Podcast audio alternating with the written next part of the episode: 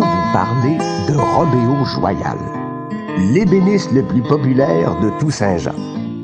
Méo, comme tout le monde l'appelait. Oh, savait y faire avec un meuble à restaurer. Il le regardait d'un côté puis de l'autre et pouvait mentalement s'imaginer de quoi le meuble aurait l'air quand il lui serait passé entre les mains. à toutes les fois, c'était la même chose.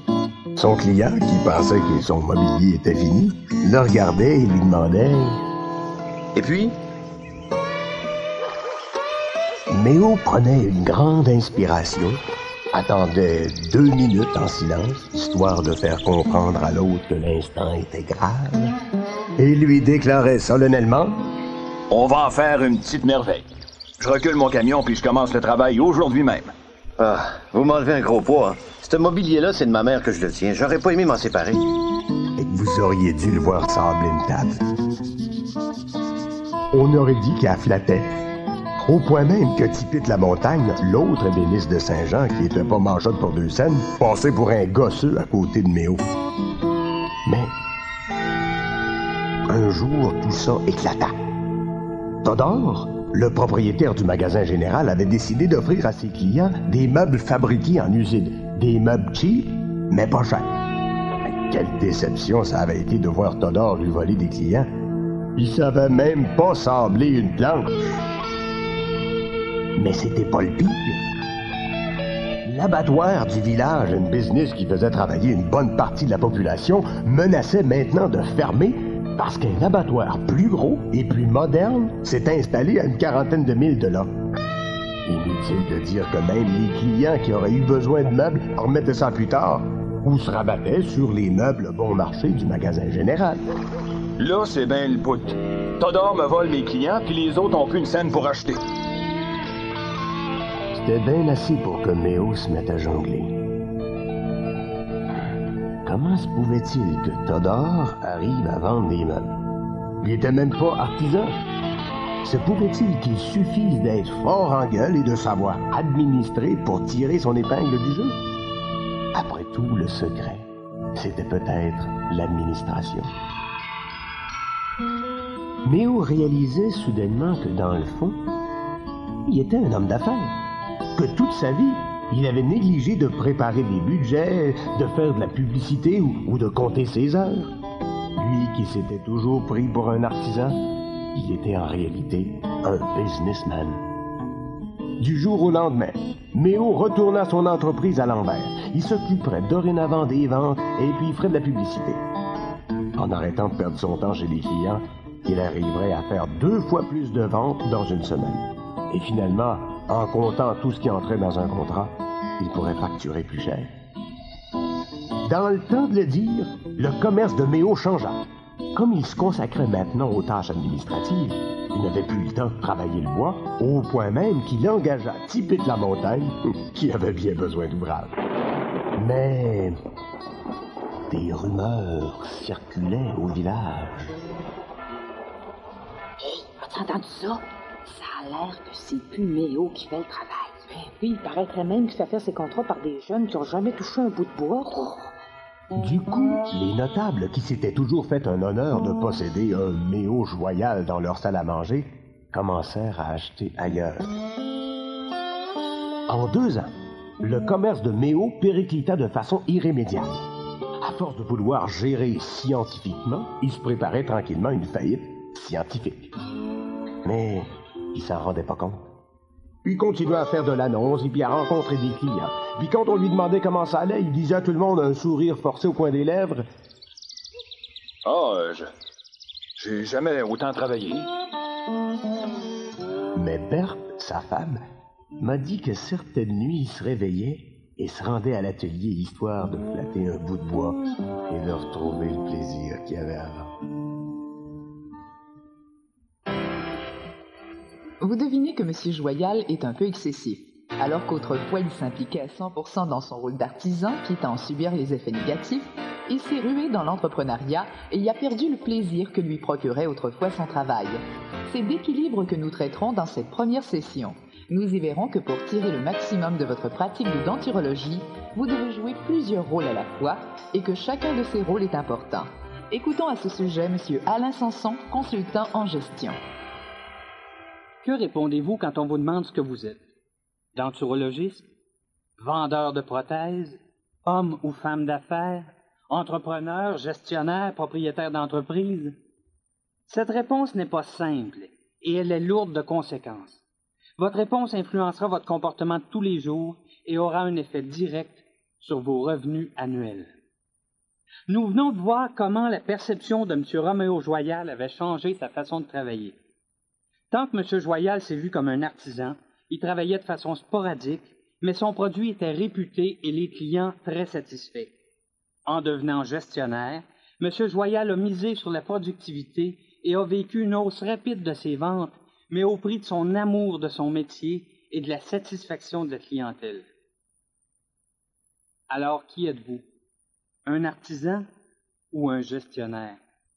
Dans les faits, c'est quatre rôles que vous cumulez. Vous êtes à la fois un humain, un artisan, un gestionnaire et un actionnaire.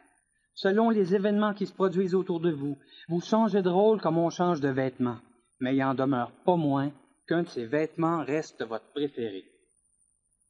Le premier rôle que vous avez développé, c'est celui d'être humain. Nous avons tous besoin de manger, de dormir, d'aimer et d'être aimés.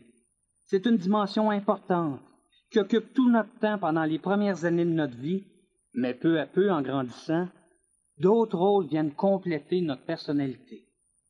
C'est également le rôle d'humain qui, aujourd'hui, vous permet de sentir ce que souhaite votre client et de fermer vos ventes plus efficacement.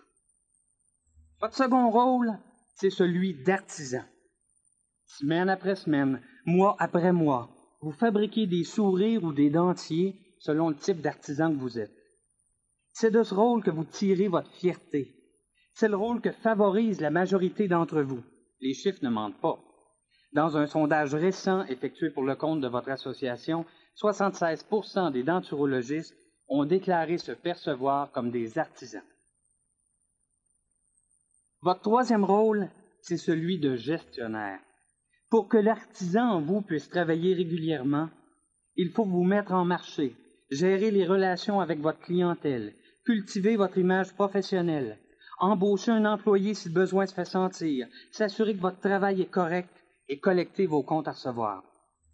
Dans le sondage que nous venons de citer, 15 des denturologistes ont déclaré qu'ils se percevaient comme des gestionnaires. Votre quatrième rôle, finalement, c'est celui d'actionnaire. Vous devez planifier votre retraite, négocier des ententes avec des partenaires, analyser votre environnement pour déterminer où s'en va le marché et décider de vous adapter. C'est le rôle le plus fréquemment ignoré par les denturologistes. La capsule Fly. En tant que professionnel de la denturologie, c'est donc quatre rôles que vous devez jouer tous les jours. Vous êtes à la fois un être humain, un artisan, un gestionnaire et un actionnaire. Ces quatre rôles sont essentiels à votre succès en denturologie. C'est ainsi que vous passez votre temps, tiraillé entre chacune des dimensions de votre être. Mais que se passe-t-il quand vous négligez l'un ou l'autre de vos rôles? Que se passe-t-il si vous privilégiez un rôle aux dépens des trois autres?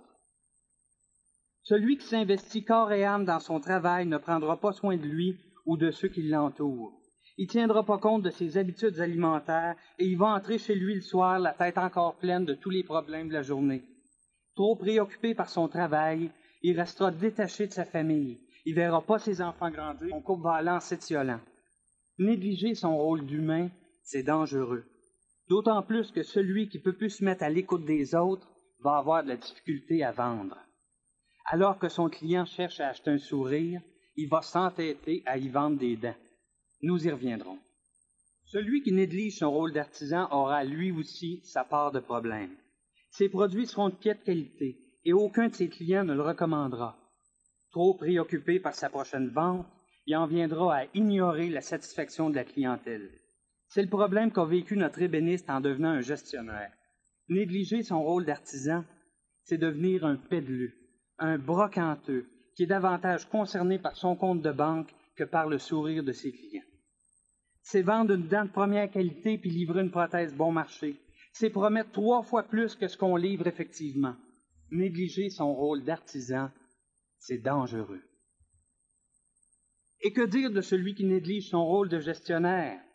Entre deux clients, il se condamne à rien faire. Entre deux clients, il fait rien pantoute. Il oublie de rappeler ses clients qui ont la même prothèse en bouche depuis déjà 15 ans. Il oublie de contacter le client servi il y a deux semaines pour s'assurer de sa satisfaction. Il néglige de collecter ses comptes à recevoir et il attend bêtement les clients au lieu d'aller les chercher et de provoquer sa prochaine vente. Pire encore, il oublie de relancer sa propre clientèle et y laisse à la merci du premier concurrent. Il a oublié qu'on vit dans un univers compétitif. Il a déclaré forfait. Négliger son rôle de gestionnaire, c'est dangereux. Celui qui néglige son rôle d'actionnaire, finalement, se retrouve à la retraite sans rien devant lui. Il a tellement négligé son fichier client que celui-ci n'a aucune valeur pour un nouveau denturologiste et il n'est pas question de le vendre. Il s'est tellement tenu loin des tendances du marché qu'il est passé aux côtés des grands changements et n'a jamais songé à la moindre formation continue. Les nouveautés technologiques, il les a laissées aux autres. Et ce sont les autres qui vont en bénéficier. Négliger son rôle d'expert, c'est dangereux. La capsule Dance Fly. Et vous, négligez-vous vos rôles? En êtes-vous arrivé à oublier vos besoins d'être humain? Vous arrive-t-il d'oublier que vous êtes plus qu'un artisan? Prospectez-vous régulièrement? Avez-vous développé les habiletés qui vous permettent de fermer plus facilement vos ventes? Et finalement, vous êtes-vous prémuni contre les changements qui se dessinent dans le monde de la denturologie. Où cela nous mène-t-il? Où voulons-nous en venir avec ce préambule? C'est simple. Nous insistons sur le fait que seul un équilibre entre vos quatre rôles vous permettra d'atteindre le succès dont vous rêvez. Seul un juste équilibre entre vos quatre rôles vous permettra de vous épanouir sur le côté humain, de bien satisfaire vos clients, de vendre plus souvent à plus de gens et de ne pas vous retrouver à la merci des tendances du marché. Vous souhaitez vendre plus? Vous souhaitez augmenter le taux de satisfaction de votre clientèle? Vous souhaitez contrecarrer les offensives de vos concurrents sans y perdre votre âme d'artisan? Parfait. C'est également notre objectif. Une importante campagne d'information est commencée depuis quelques mois dans les médias.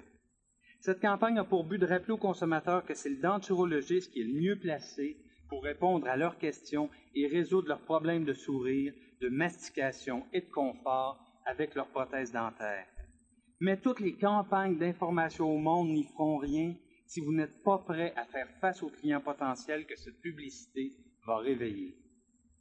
Vous préparez à faire face à la demande et à aller chercher votre juste part de la demande que la campagne publicitaire va susciter. C'est là l'objectif que se sont donnés les compagnies Ridley et Dentsply, ainsi que l'Association des denturologistes du Québec lors de la conception de ce coffret audio. Cette série de cassettes se veut une introduction à une gestion basée sur l'orientation client. Nous traiterons des changements que vous devez apporter à votre façon de gérer pour adopter une telle orientation. Vous y trouverez des trucs, des tactiques et des concepts qui vous aideront à mieux équilibrer vos quatre rôles. Chacune des phases de ces cassettes est indépendante des autres et vous pouvez en faire l'écoute dans l'ordre qui vous intéresse. Cependant, pour un maximum d'efficacité, nous vous suggérons de faire une première écoute dans l'ordre proposé dans le guide d'accompagnement. Vous pourrez par la suite retourner écouter les sections qui vous intéressent le plus. Mais pour partir du bon pied, il convient de mettre une chose au clair. Nous ne vous proposerons pas ici de vous lancer corps et âme dans votre rôle de gestionnaire et de renoncer à votre rôle d'artisan. Si vous vous attendez à ce qu'on vous demande d'investir massivement en publicité et en promotion, vous faites des erreurs. Plusieurs croient qu'une orientation marketing implique d'importantes sommes d'argent et que pour se doter d'une telle orientation, il faut doubler ou tripler son budget publicitaire. Laissez-moi vous rassurer tout de suite. Vous n'aurez pas à hypothéquer votre pratique pour adopter une approche marketing efficace. Il se pourrait même que dans certains cas, vos dépenses publicitaires diminuent. En effet, si vos efforts sont présentement éparpillés, que vous ne savez pas vraiment ce que souhaitent vos clients, que vous ne vous assurez pas de leur satisfaction ou que vous recherchez davantage la vente rapide, éphémère, plutôt que la fidélisation de la clientèle, vous devez à tous les jours repartir à neuf et tirer à gauche et à droite. Ça peut coûter très cher. Par contre, Une fois doté d'une orientation marketing et fort d'une clientèle activée et fidélisée, vos efforts publicitaires ne viseront surtout qu'à aller chercher de nouveaux clients. C'est autrement que par la publicité que vous allez vous assurer de la gestion de votre clientèle de base. À ce moment, si vous avez clairement identifié les attentes de vos futurs clients, votre publicité sera mieux ciblée et vous atteindrez vos objectifs avec moins d'efforts financiers. Une fois doté des bons outils, vous investirez moins et vous obtiendrez davantage. C'est là la magie d'une orientation marketing. La capsule Danceply. Ce n'est donc pas la quantité, mais l'efficacité de votre publicité et de vos promotions qui importe. En agissant autrement, vous tirerez davantage de chaque dollar investi. Les gens d'affaires sont souvent des rêveurs. Ils rêvent de vendre plus, à plus de clients, plus souvent. Mais ce rêve est trop vague pour entraîner l'action. Pour obtenir des résultats, vous devez le découper en petits morceaux, en objectifs plus faciles à atteindre. L'ensemble de ce coffret d'audiocassette peut être résumé en quatre étapes. Quatre étapes qui, si elles sont suivies l'une après l'autre, vous permettront de mieux diriger vos efforts et de tirer le maximum de votre pratique actuelle. Vous devez, dans un premier temps, vous assurer que l'expérience d'achat de vos clients est agréable. C'est à ce prix qu'ils vont venir et que vous pourrez les transformer en ambassadeurs qui iront à leur tour vous trouver d'autres clients. C'est la pierre d'assise sur laquelle vous bâtirez votre succès. Ne tentez pas d'attirer un client avant de pouvoir lui offrir une expérience agréable. Si vous le faites, vous créerez de l'insatisfaction et vous ne les reverrez plus jamais.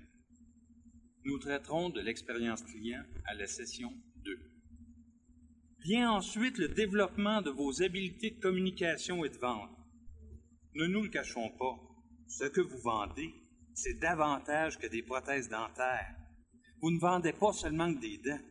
Ce que les clients souhaitent acheter chez vous, c'est du look, de la santé et du bien-être. Si vous le comprenez bien, et si vous arrivez à mieux comprendre votre client quand il vient vous rencontrer, vous améliorerez votre taux de fermeture des ventes. Nous traiterons de ces techniques de vente à la troisième session. La troisième étape de votre programme, c'est la fidélisation de la clientèle. Il n'y a pas meilleur placement que le client qui vous revient et qui convainc ses amis d'aller vous consulter. Mais un client fidèle, ça se crée. Pour fidéliser vos clients, vous utiliserez une série de trucs qui sont déjà à votre portée, mais dont vous ne profitez peut-être pas. Nous traiterons de la fidélisation de la clientèle à la session 4. Et finalement, quand vous serez assuré de pouvoir satisfaire votre clientèle, quand vous aurez appris à mieux vendre et que vous serez en mesure de fidéliser votre clientèle, ce sera le temps de conquérir de nouveaux clients. Vous bâtirez à ce moment sur du solide et vous risquerez pas de promettre des choses que vous ne serez pas en mesure de livrer. Ce sera l'aboutissement de notre programme. Il fera l'objet de notre avant-dernière session. Et ensuite, demandez-vous, il n'en tiendra qu'à vous. Les clients potentiels sont là, tout autour de vous. Qui les servira? Ce sera ceux qui seront le plus capables de fermer leur vente, de dégager une image professionnelle et de s'entourer d'une auréole de crédibilité qui fait que les clients ont confiance en vous. Qui les servira? Si vous avez suivi les conseils présentés dans ce programme, ce sera vous.